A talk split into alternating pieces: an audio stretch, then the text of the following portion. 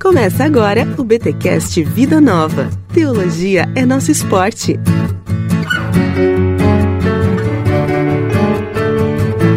Muito bem, muito bem, muito bem. Começa mais um BTcast Vida Nova, o de número 35. Eu sou o Rodrigo Bibo e hoje vamos falar daquela carta que Lucas escreveu. Brincadeira, gente, brincadeira.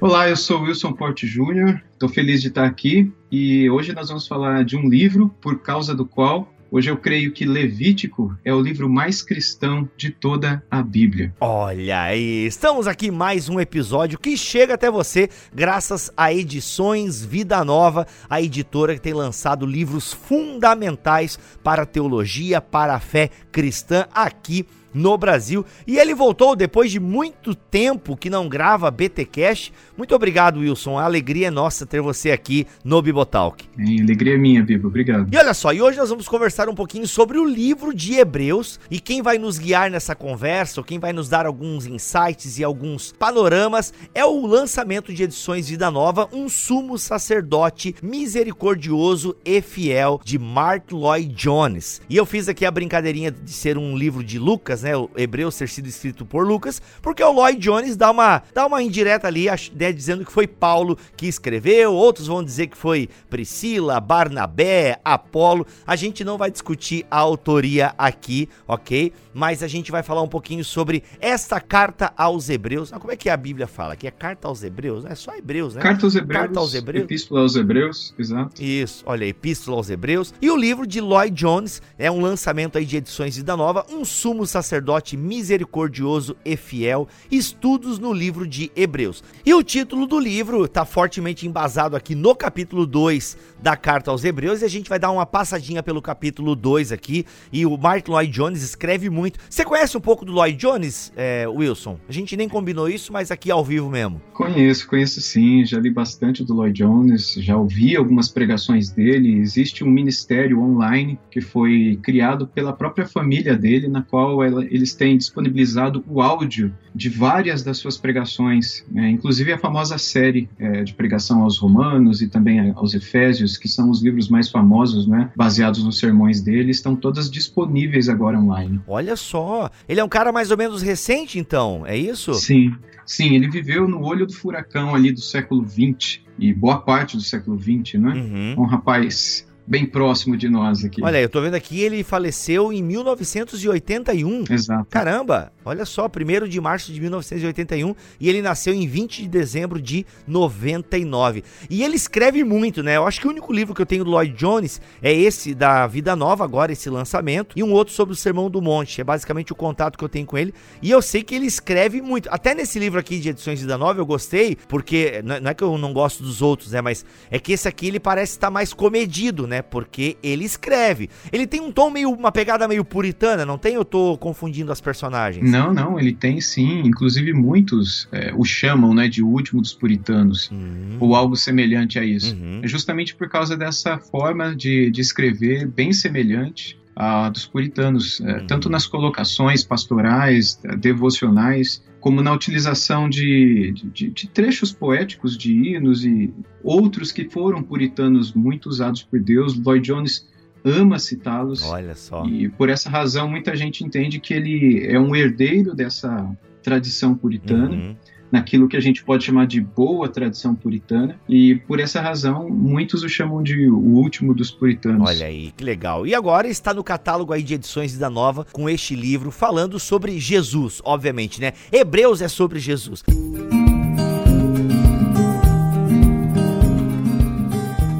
Agora, Wilson, eu queria que tu explicasse um pouquinho melhor a tua entrada porque eu já tinha ouvido falar sobre isso, essa ideia de que Levítico e Hebreus são livros para serem lidos em paralelo. Como assim? Explica um pouquinho mais, melhor essa questão para nós. Então, quando nós lemos é, Levítico pela primeira vez, a impressão que a gente tem é que é um livro totalmente é, desnecessário. Muita gente pula esse livro por considerá-lo inútil para os dias de hoje, visto que a maioria das coisas ali apresentadas, os sangues dos animais, as leis cerimoniais, elas foram abolidas, né? Nas palavras de Paulo, elas caducaram na cruz do Calvário. Então, aparentemente, elas não servem mais para nada. Então, para que ver todo aquele banho de sangue, ler aquelas coisas que não existem mais? No entanto, elas são uma sombra de algo que aconteceria depois. E aquilo que aconteceu depois ganha muito maior força, muito maior brilho, se nós olharmos lá para trás e percebermos aquilo que Levítico ensinou. Essa é a razão pela qual, quando nós olhamos para Hebreus e o vemos citando Levítico de uma maneira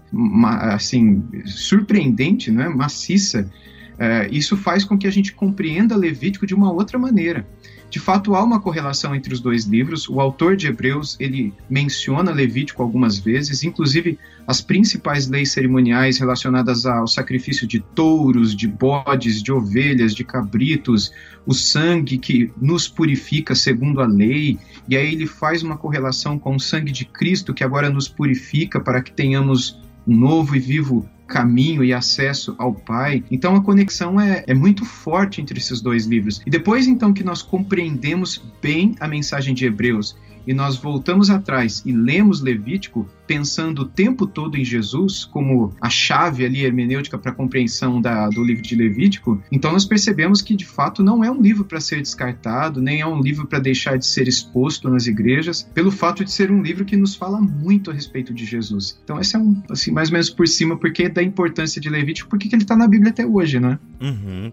Olha só, a gente sabe que muitos mistérios envolvem a carta aos hebreus, como por exemplo, o autor dessa uhum. carta. A gente não sabe é, quem quem escreveu Hebreus, por mais que tenham aí grandes especulações, né? Agora, uh, bem, pela, pelo número de citações que nós temos do livro de Levítico e até de outras passagens do Antigo Testamento, a gente pode dizer que o público da carta eram. É, quem que a gente pode dizer? Tá, os hebreus, mas que hebreus? Quem? Da onde? Estão em perseguição? Ou hebreu de Jerusalém mesmo? A gente consegue pelo menos ter alguns panor alguns insights de quem são os destinatários da epístola aos hebreus? Sim, quando nós é, lemos é, os principais estudiosos dessa carta, a impressão que eles têm e eles nos comunicam é que esta é uma terceira geração de cristãos, é, todos eles judeus convertidos e que estavam vivendo um período de crise espiritual, até o Lloyd Jones chama nesse livro que a gente está falando aqui desde o começo, de uma espécie de depressão espiritual, pelo fato de eles é, estarem se questionando: será que valeu a pena a gente deixar o nosso judaísmo, trocar tudo aquilo que a gente fazia por essa fé tão simples e sem símbolos, sem imagens, sem nada daquilo que nós possuíamos no, no judaísmo, e agora estamos correndo o risco de serem, sermos mortos, não é?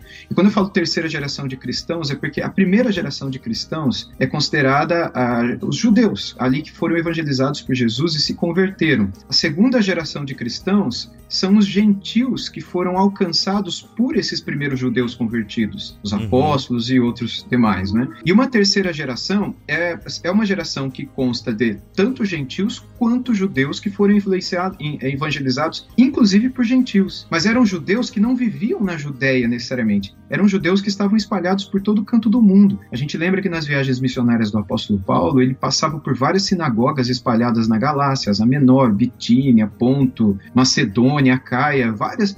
Tem até na, na, na província ali principal de Roma, né? Eles tinham acesso a essas sinagogas. Então, essa é uma terceira geração. A Epístola aos Hebreus ela foi escrita mais posteriormente, é, no rol ali dos escritos do Novo Testamento, ela foi escrita escrita quase que por último, é uma das últimas epístolas a serem escritas, e, e, alcançou justamente essa terceira geração, quando muitos gentios já estavam convertidos. E estes judeus, então, que estavam espalhados por todo o canto, receberam essa mensagem para que eles se mantivessem firmes, crendo que uhum. esta aliança que Deus estava fazendo com eles agora era superior à aliança de Moisés. Então ele vai mostrar o tempo todo que Jesus é maior do que Moisés, é, como, como profeta e líder e cabeça e chefe, que Jesus é maior do que Arão e todos os sumos sacerdotes então colocando Jesus como nosso grande sumo sacerdote. Jesus, ele é maior do que toda a lei, ele cumpriu a lei e ele veio para ser sacrificado no lugar de todos os animais que a lei nos orientou a sacrificar, pensando no Messias. E assim ele vai construindo uma imagem mostrando que, mesmo em sua simplicidade, o cristianismo é o ápice de tudo aquilo para o que o judaísmo sempre apontou, querendo que aqueles judeus, os hebreus, não é, que estavam desanimados e pensando, será que a gente não deveria voltar para o nosso antigo judaísmo? A gente deixou tudo aquilo e agora a gente está correndo o risco de morrer. Será que está valendo a pena? Essa epístola, resumindo, é uma palavra de vai valer a pena. Permaneçam firmes, porque o que nos aguarda é um novo e vivo caminho de, pra, diante do trono de graça e de misericórdia do nosso Pai no céu. Muito bom. É por isso até que ele começa o capítulo 2 dizendo, né? Por isso é preciso que prestemos maior atenção ao que temos ouvido, para que jamais nos desviemos. E ele começa o capítulo 1 falando que Deus por muito tempo falou, né, por muitas vezes, de várias maneiras aos nossos antepassados, por meio dos profetas, mas nesses últimos dias falou-nos por meio do Filho, a quem constituiu o herdeiro de todas as coisas e por meio de quem fez o universo. Né? Então, assim, é, ele está querendo reforçar justamente essa ideia, que a gente não pode esmorecer e vamos prestar atenção no que foi falado para nós agora, né? Porque a gente tem a revelação por assim dizer. Uhum. Muito legal. Bem, uh, como a gente falou, o Lloyd Jones ele vai, ele vai escolhendo várias perícopes do livro de Hebreus, principalmente aqui capítulo 2 uh, ah, e o capítulo 9 também, capítulo 8, mas o capítulo 2 ocupa bastante aqui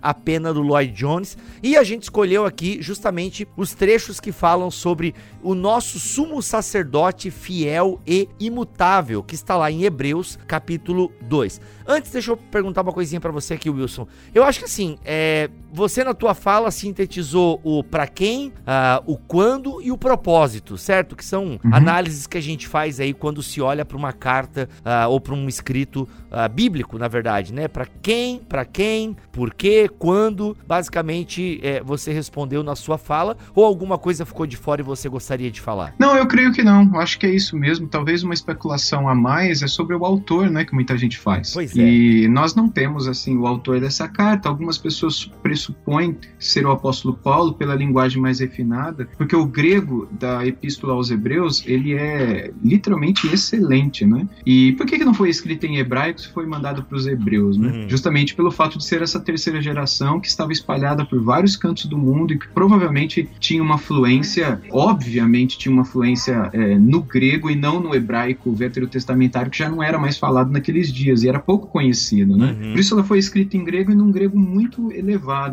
Só que é, algumas características literárias é, que são muito comuns no apóstolo Paulo não estão presentes aqui. Aí o que levanta um monte de, de hipóteses. Embora Martin Lloyd Jones ele tem a opiniãozinha dele ali nesse livro ele vai ele não vai defender isso, mas ele vai num, num determinado trecho dizer então conforme o apóstolo Paulo escreveu tá, tá, tá, tá, tá, tá, tá, tá, lá e ele coloca depois um dois pontos abre aspas e um versículo de Hebreus.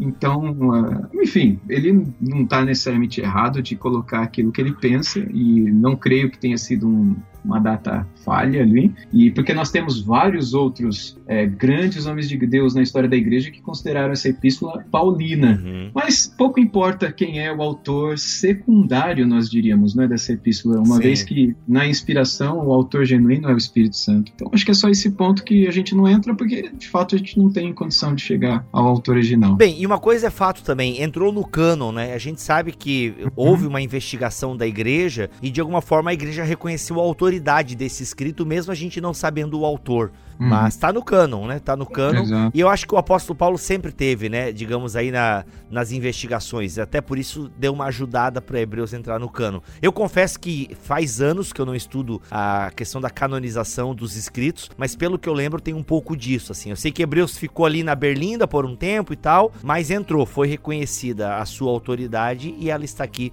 como palavra de Deus. Uhum, é isso mesmo. E olha só, gente, no capítulo 2, então eu vou ler a partir do versículo 14, Wilson. Por mais mais que o capítulo foque em dois versículos, é, eu, eu vou ler a partir do 14, até porque ele explora o versículo 14 em outros capítulos aqui do livro, né? Uhum. Então a gente vai conversar a partir do versículo 14, que eu acho que já dá um caldo legal para nós aqui. Portanto, visto que os filhos são pessoas de carne e sangue, ele também participou dessa condição humana para que, por sua morte, derrotasse aquele que tem o poder da morte, isso é, o diabo e libertasse aqueles que durante toda a vida estiveram escravizados pelo medo da morte. Pois é claro que não é a anjos que ele ajuda, mas aos descendentes de Abraão. Aí o versículo 17: Por essa razão era necessário que ele se tornasse semelhante a seus irmãos em todos os aspectos, para se tornar um sumo sacerdote misericordioso e fiel com relação a Deus, e fazer propiciação pelos pecados do povo. 18 porque tendo em vista o que ele mesmo sofreu quando tentado, ele é capaz de socorrer aqueles que também estão sendo tentados. Uhum. E aí, tem algumas coisas interessantes para a gente começar a pensar aqui, seguindo a ordem dos versículos, Wilson. Como é que a gente entende essa ideia de que ele nos libertou é, de alguma forma. Parece que ele nos libertou da escravidão do diabo, mas será que é isso que o texto está dizendo? Né? Por sua morte derrotasse aquele que tem o poder da morte, isso é o diabo, e uhum. libertasse aqueles que durante toda a vida estiveram escravizados pelo medo da morte. Ser escravizado pelo medo da morte é aqui um sinônimo de ser escravizado pelo diabo, e aí como é que a gente entende essa passagem? É, eu entendo de uma maneira bastante simples assim esse versículo 14, que às vezes é mal compreendido por algumas pessoas que acham que Jesus na cruz ele não estava pagando ao Pai uhum. pela humanidade, mas ele estava pagando ao diabo em si. E o texto não fala disso. O texto fala somente que Jesus ele participou da nossa condição de carne e sangue. Então o texto relata a encarnação de Cristo. É, e Lloyd Jones inclusive fala nesse texto e defende que Jesus nasceu para morrer, o objetivo dele ter nascido era morrer, e morrer na carne e no sangue daqueles por causa de quem ele, ele iria ser condenado. Então ele veio para assumir a nossa condenação. E a nossa condenação só existe porque nós cometemos algo que nos levou à condição de, de condenados à morte.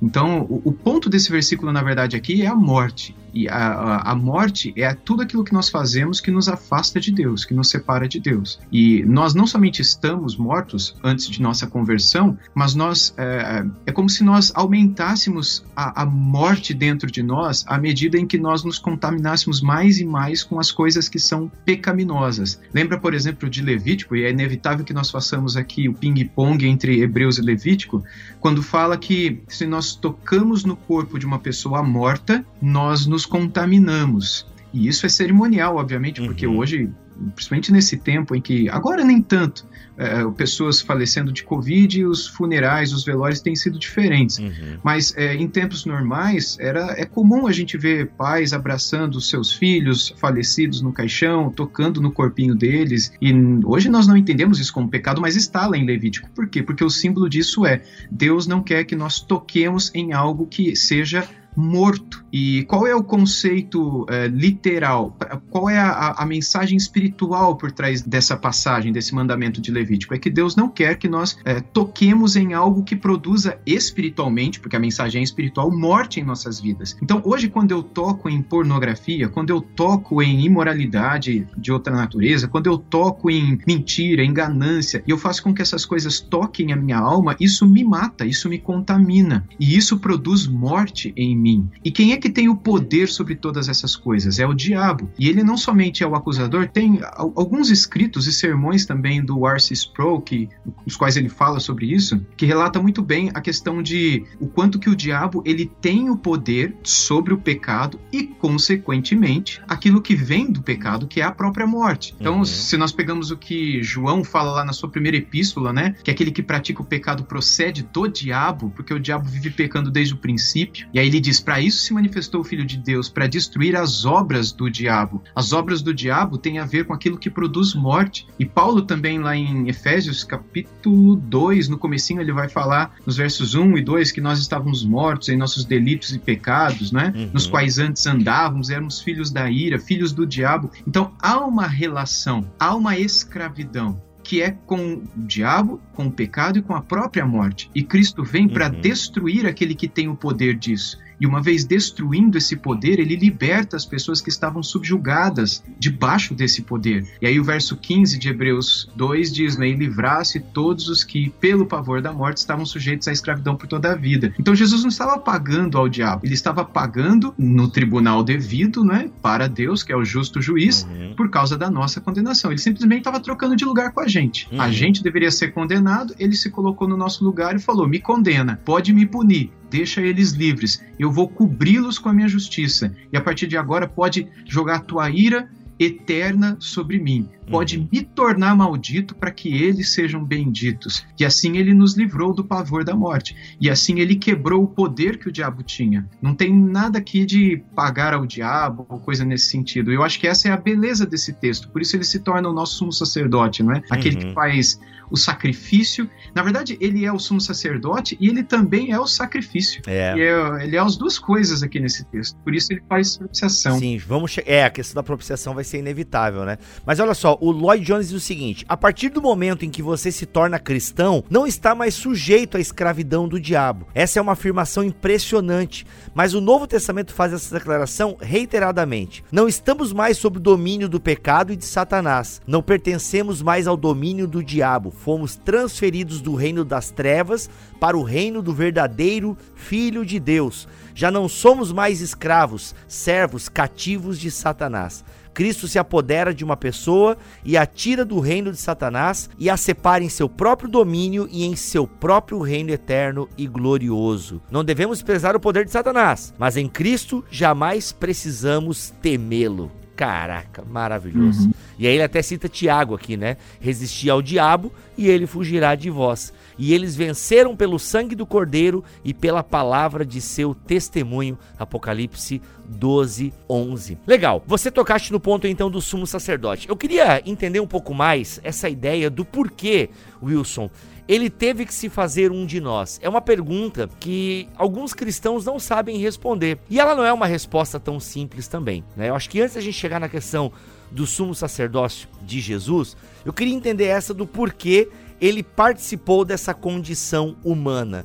Qual a necessidade de do Filho de Deus, da segunda pessoa da Trindade, participar dessa condição humana. Até ele vai terminar essa perícope dizendo que ele, ele, ele é capaz de socorrer aqueles que também estão sendo tentados, porque ele mesmo foi tentado. Né? Ou seja, ele foi um de nós, ou ele é um de nós, como é que nós, por que, que nós precisamos responder essa pergunta, né? Por que Deus teve que se fazer homem? Por que, que a gente comemora o Natal? Poderia ser a pergunta. Uhum. Eu creio que ele teve que se fazer um de nós, porque nós deixamos de ser semelhantes a ele. Ele nos criou a sua imagem e semelhança, mas nós quebramos essa imagem, né? Ele nos criou e a gente destruiu.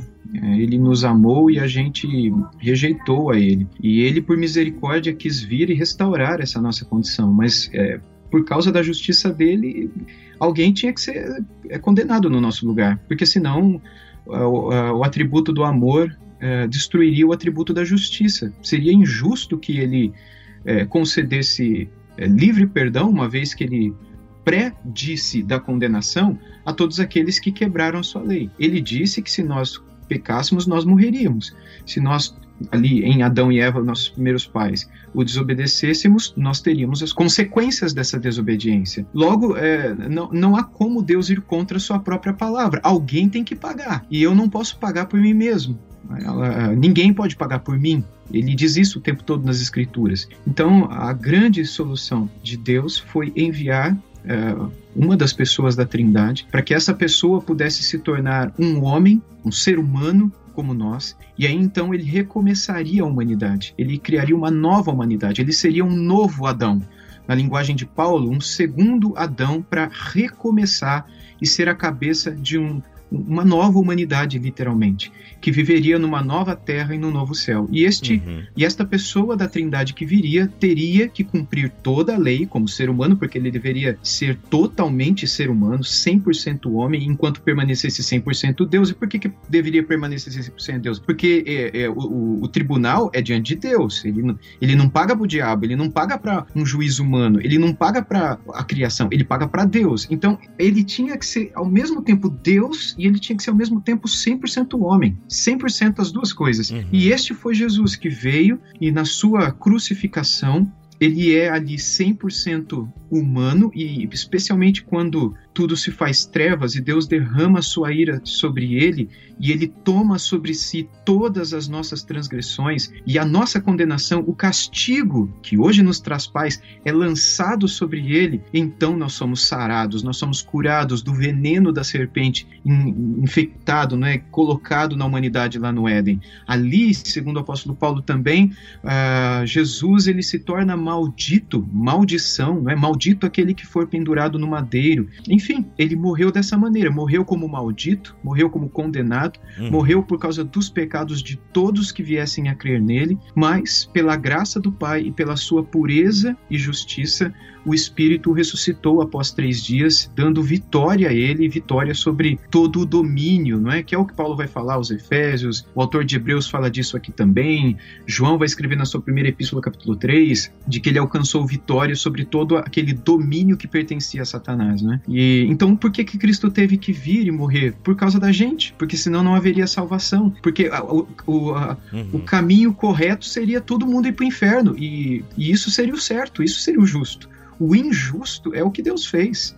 Punir o próprio filho dele no nosso lugar, o que, que o filho dele tem que com a gente? O que, que ele. Entende? É, é uhum. Se a gente for olhar com olhos humanos, é totalmente injusta a atitude de Deus. Ele não deveria ter enviado Jesus para morrer por nós, ele deveria deixar todo mundo ir para o inferno. Isso é ser justo. Né? Mas só que a gente não entende a justiça dele. A justiça dele, o caminho dele, a mente dele, a sabedoria dele. Paulo fala isso no final de Romanos 11, não é? Uhum. Ó, a profundidade da riqueza, tanto do conhecimento quanto da sabedoria de Deus. Não dá para entender a justiça de Deus que fez com que o próprio filho dele sofresse tudo o que sofreu, a vergonha que sofreu, porque acima de tudo, Hebreus capítulo 12 fala que ele sofreu vergonha, não é ignomínia, ele fala lá, é, absurdas diante dos homens e diante dos demônios também, vergonha diante dos anjos. Ele é o criador dos anjos. Uhum. E agora ele passa por aquela humilhação. Por quê? Para ficar evidente, não é? Paulo fala isso em Efésios 1, evidente para todos, seres visíveis e invisíveis, hoje e eternamente, a glória da graça de Deus. É por causa da glória, da graça dele que ele fez o que fez em Cristo na cruz por nós. Muito bom. E olha só, no versículo 17, então, por essa razão era necessário que ele se tornasse semelhante a seus irmãos em todos os aspectos. Aí, tudo que você acabou de falar, essa ideia de que ele precisava, né, ser como a gente em todos os aspectos. Para quê? Para se tornar sumo sacerdote misericordioso e fiel com relação a Deus e fazer propiciação pelos pecados do povo.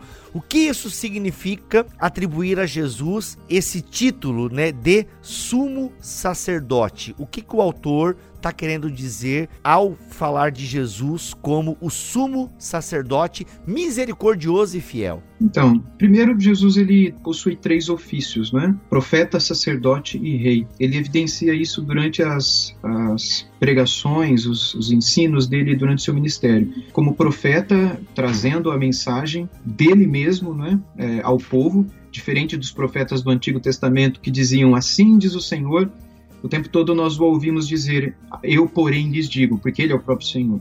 Ele é rei também, portanto, ele vem para dar início ao seu reino, início ao seu povo, ele fala dos seus servos, etc. E como sacerdote, ele vem para oferecer o sacrifício, que era a função dos sacerdotes. Eles ofereciam o sacrifício, eles intercediam pelo povo, eles mediavam o caminho entre o povo e Deus. Por um lado, os profetas intermediavam o caminho entre Deus e o povo, o sacerdote era o contrário, é entre o povo e Deus. O profeta trazia Deus para o povo, o sacerdote levava o povo para Deus. Jesus ele assume as duas coisas. Ele traz Deus para o povo. Quem me vê, vê o Pai. Quem quer ver o Pai, olhe para mim, não é? me, me ouça. E ele leva o povo para Deus, e isso é por meio da cruz quando ele então é sacrificado. É por isso que eu disse há pouco que ele é tanto o sacerdote ali oferecendo o sacrifício, como ele é o próprio sacrificado. Mas não para aí, porque parte do trabalho do sumo sacerdote é oferecer é, de quando em quando, periodicamente segundo a lei, o sangue do cordeiro pascal, do cordeiro sacrificado, sobre o propiciatório. O propiciatório ficava em cima da, da Arca da Aliança, uh, que ficava dentro ali do, do Santo dos Santos, a Arca da Aliança tinha dois anjinhos com as asas voltadas uma para o outro, e debaixo dele, na tampa daquele baú, na tampa daquela arca, era o propiciatório. E era ali que o sangue era jogado, era sobre aquele lugar que a glória de Deus era manifestada. Por quê? Porque ali então estava o sangue santo, o sangue puro, e por isso que a glória se manifesta sobre aquilo que recebe a pureza do sangue. Né? Então, quando o texto diz que ele, ele é o sumo sacerdote, oferece propiciação pelos nossos pecados, isso significa que ele pega, ele, ele é o sumo sacerdote. Uhum. Ele pega o cordeiro sacrificado, que é ele mesmo, ele pega o sangue desse cordeiro sacrificado, que é o sangue dele mesmo, e, e, ele asperge esse sangue sobre o propiciatório. Agora, onde é o propiciatório? Que agora já não é mais aquela, aquele, aquela tampa do baú, a tampa da arca. Onde é que o sangue é aspergido? O sangue é aspergido em nossas vidas. Logo, nós nos tornamos o, o propiciatório, o lugar onde o sangue da propiciação é jogada. E por isso Deus, é, nós nos tornamos propícios a Deus. Né? Deus se sente satisfeito com as nossas vidas, porque um sangue puro e inocente sacrificado foi derramado sobre nós. E a mesma glória que aparecia sobre a arca da aliança agora vem sobre nossas vidas. Uhum. Logo, nós nos tornamos a própria arca da aliança, agora com as devidas proporções guardadas aqui, mas era, é, é isso que o texto de Hebreus tenta mostrar para aqueles primeiros hebreus. Vocês estão preocupados porque vocês não têm mais um sumo sacerdote sacrificando, pegando o sangue das, das ofertas de vocês e jogando sobre a arca da aliança? Calma calma, sabe? É, o sangue da nova aliança está sendo lançada não sobre a arca, mas sobre vocês. O sangue do cordeiro está fazendo propiciação em vocês. E a grande glória de Deus agora não está mais num templo, não está mais num lugar, não está mais sobre uma arca. Pouco importa aquela arca, ela era apenas o símbolo de algo que agora é real e que é a vida de cada um de vocês. A glória de Deus, a Shekinah de Deus está em vocês. Então é nesse sentido que o Lloyd Jones vai dizer que é, é quase que uma carta, não é que é, Hebreus é quase como que uma carta para pessoas que estão vivendo uma depressão espiritual, motivando-os a olhar para o alto e, e, ver a realidade deles que é gloriosa, uhum. extremamente gloriosa. E é nesse sentido, portanto, que o autor de Hebreus vai explicar que Cristo faz propiciação pelos nossos pecados. Legal. É, até você falou dessa questão de conforto, tem uma hora aqui que o Lloyd Jones fala: "Nosso sumo sacerdote vive e nos salvará de forma perfeita até o fim fim, até que a obra esteja concluída.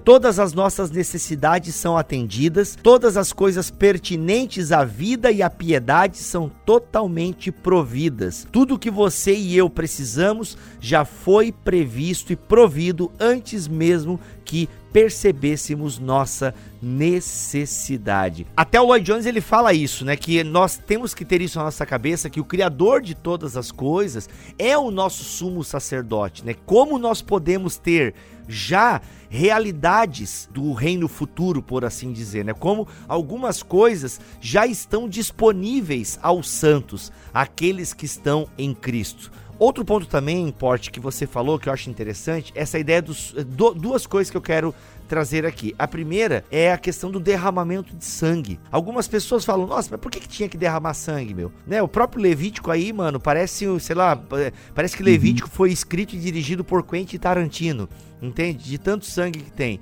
Qual é a ideia do sangue? Por que, que uhum. tem que derramar sangue?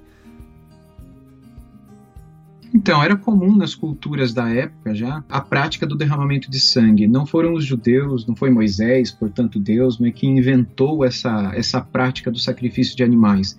Isso já era comum em todas as nações daquela época. Aliás, é comum até hoje em algumas religiões. Logo, Deus ele, ele se vale, não é, segundo os teólogos bíblicos mais conceituados, de princípios e conceitos que já haviam naquela época para fazer com que o seu povo compreendesse aquilo que ele mesmo faria é, pelo seu povo. E também alguns mais rigoristas né, vão dizer que é por causa de Gênesis onde Deus, ele, primeiramente, ele sacrifica um animal, pelo sangue derramado daquele animal, ele tem condições de vestir Adão e Eva para que eles, então, ouvissem as orientações de Deus lá. A gente se lembra que quando Adão e Eva pecaram, é, o texto de Gênesis diz que eles costuraram folhas de figueira para si, mas Deus, não contente com aquilo, sacrificou um animal, ninguém sabe qual é, mas vestiu com as peles desse animal Adão e Eva. Deus os vestiu. E a, a, a, simbologia de Deus estar vestindo a humanidade, ela é muito forte nas escrituras, né? E, e, é impressionante que no texto seguinte, ali ainda em Gênesis, nós aprendemos que Abel ele está sacrificando um cordeiro. E surpreendentemente, mesmo antes do dilúvio acontecer, outras pessoas estão sacrificando cordeiros e tudo para Deus, como uma espécie de oferta para Deus. Mesmo após o dilúvio, mas antes da lei de Moisés, um dos grandes exemplos é o próprio Abraão, que viveu mais de 500, 600 anos antes de Moisés escrever uh, o Pentateuco. Abraão já falava do sacrifício de animais. Melquisedeque fala de sacrifícios de, de animais. A gente vê todas essas questões que são muito anteriores à Bíblia começar a ser escrita. E isso faz com que muitos teólogos relacionados à teologia bíblica infiram que esse animal que Deus teria sacrificado no Éden provavelmente seria um cordeiro, pela sucessão de sacrifícios de cordeiros que acontecem ao longo do período pré-revelacional de Deus e que é, estão relacionados com a satisfação de Deus. Né? Lá no, no próprio livro de Hebreus fala que Abel foi salvo pela fé a ocasião na qual ele expressou fé, segundo Hebreus e segundo Gênesis 4, é justamente uhum. quando ele sacrificou um cordeiro. De onde ele aprendeu isso? Não havia. Não, o único exemplo que ele uhum. tem é a mãe e o pai uhum. dele. E a mãe dele viu Deus sacrificando alguém. E o que, que, será que Deus sacrificou? Por isso que a gente. E, eu não uhum. tenho dificuldade com essa inferência também, eu acho ela boa, de que isso começa com o próprio Deus, com a simbologia de que a gente vê muito isso em Levítico, o sangue está associado à vida, por isso a proibição de ter contato com o sangue lá em Levítico também, mas é uma preocupação cerimonial, uhum. simbológica, isso não tem nada a ver mais com os dias de hoje, porque todas as leis cerimoniais acabaram na morte de Cristo quando o véu do templo se rasgou, por isso a gente, hoje não há nenhum problema nós termos contato com sangue, nós comermos, enfim, é, enfim, uhum. todas aquelas leis cerimoniais elas acabaram com, a, com o sacrifício de Cristo.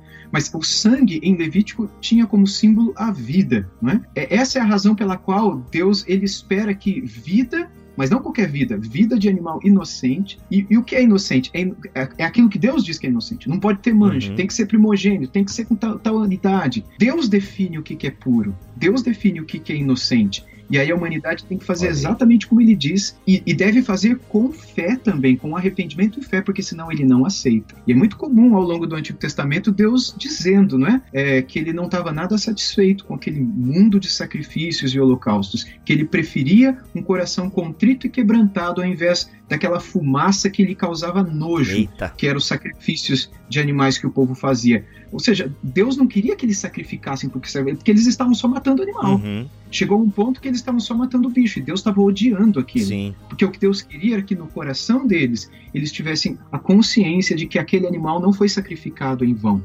Ele morreu como um símbolo de Jesus Cristo, como um símbolo do animal perfeito, do cordeiro perfeito que o próprio Deus um dia enviaria. Muito bom. É até legal que essa tua fala aí, final, ela deixa bem a ponte para a segunda questão que eu queria conversar contigo para a gente finalizar nosso papo, que é justamente essa ideia desses, dessas características que o autor coloca aqui. O nosso sumo sacerdote é misericordioso e fiel com relação a Deus. E isso eu acho interessante porque ele está escrevendo para um povo que conhece a história dos sacerdotes e toda corrupção sacerdotal. Né? Já nos profetas a gente vê uma denúncia muito forte contra os sacerdotes e contra os sumos sacerdotes, todo o período intertestamentário, a bagunça que é a questão do sacerdócio, é, a galera basicamente comprava o cargo né, no período interbíblico ali. Então, aqui o autor está dizendo que esse sumo sacerdote a gente pode confiar sem medo, porque ele é misericordioso e fiel. É, e, já, e exatamente, Cristo ele faz a, a diferença é, diante dos sumos sacerdotes que existiam no seu tempo e nos sumos sacerdotes que existiram no período imediatamente anterior a ele. A grande maioria deles envolvidos com corrupção, a grande maioria deles compreendendo as escrituras de uma maneira totalmente equivocada, e ele, sem dúvida nenhuma, se destaca como aquele que não somente exerce misericórdia, mas é fiel às leis de Deus, coisa que os sumos sacerdotes dos seus dias não eram. Uhum, uhum, muito legal. Wilson, alguma coisa que você gostaria de destacar aqui para a gente encerrar a nossa conversa? Puxa, há tanta coisa que eu poderia dizer desse livro livro que a Vida Nova lançou, né, Um Sumo Sacerdote Misericordioso e Fiel. É, eu li esse livro e, assim, é, fiquei muito feliz de não somente poder mais uma vez é, mergulhar em alguns trechos de Hebreus né, e me alimentar novamente dessa que é uma das epístolas mais maravilhosas da Bíblia, porque ela fala sobre o, o maior homem de todos os tempos, né? Oh. Ele fala sobre, sobre Jesus, né? O homem o maior homem de todos os tempos, né? a, a, pessoa mais incrível de todos os tempos. É disso que Hebreus fala. Uhum. Mas é impressionante também como a gente percebe detalhes da vida de Lloyd Jones, porque, se eu não estiver enganado, são são sermões dele, que aqui são é, colocados é, de uma maneira a, a, ser lida tal como livro, onde nós vemos detalhes da vida dele, gostos pessoais dele, ele fala de coisas da sua infância, coisas que muitas vezes nós soltamos quando pregamos, sobre experiências, lembranças que a gente tem, momentos que a gente viveu, livros que a gente leu, percepções políticas do tempo que a gente está vivendo. E tudo isso a gente vê no livro de Lloyd Jones, é, o Sumo Sacerdote Misericordioso Fiel, quando ele faz pontes né, paralelos entre o que viviam aqueles primeiros judeus que estavam lutando com as suas consciências e corações sobre será que a gente tem que voltar para a velha vida? Será que a gente continua fiel a Jesus Cristo? Que são tensões que muitos nos dias de hoje também passam em momentos de dificuldade, de angústia, de tribulações, de perseguições. E, e, e como é maravilhoso perceber os paralelos que ele faz do autor de Hebreus com a própria vida dele, Lloyd Jones. É, eu não diria que é um livro autobiográfico, mas eu diria que a gente conhece um pouco mais a, a maravilha de, de, de, servo do Senhor que foi Martin Lloyd Jones, maior dos pregadores do século XX, não é? é por meio desse, uhum. desse livro tão especial que foi recentemente lançado. Vou só terminar dizendo aí que eu recomendo com bastante alegria esse livro. Se alguém não leu, não comprou, compre. Você vai perceber que vale a pena cada centavo investido aqui. Ó, e aproveite para comprar antes que os livros fiquem mais caros, hein? Ó, tá rolando aí um papo de que vão taxar livro e tal. Vamos orar, queridos, porque os livros não podem ficar mais caros, ok? Isso vai ser ruim para todo mundo. então tá aí, gente, a recomendação: Um sumo sacerdote misericordioso e fiel, estudos no livro de Hebreus de Mark Lloyd Jones. Muito legal. Wilson, obrigado pela tua presença aqui neste BTcast Vida Nova. Ah, um prazer é meu, Bibo. Sempre uma alegria estar aqui com você. É nós. Vamos ficando por aqui, voltamos na semana que vem, se Deus quiser e assim permitir. Fiquem todos na paz do Senhor Jesus. E, ou como termina o livro de Hebreus, a graça seja com todos vocês.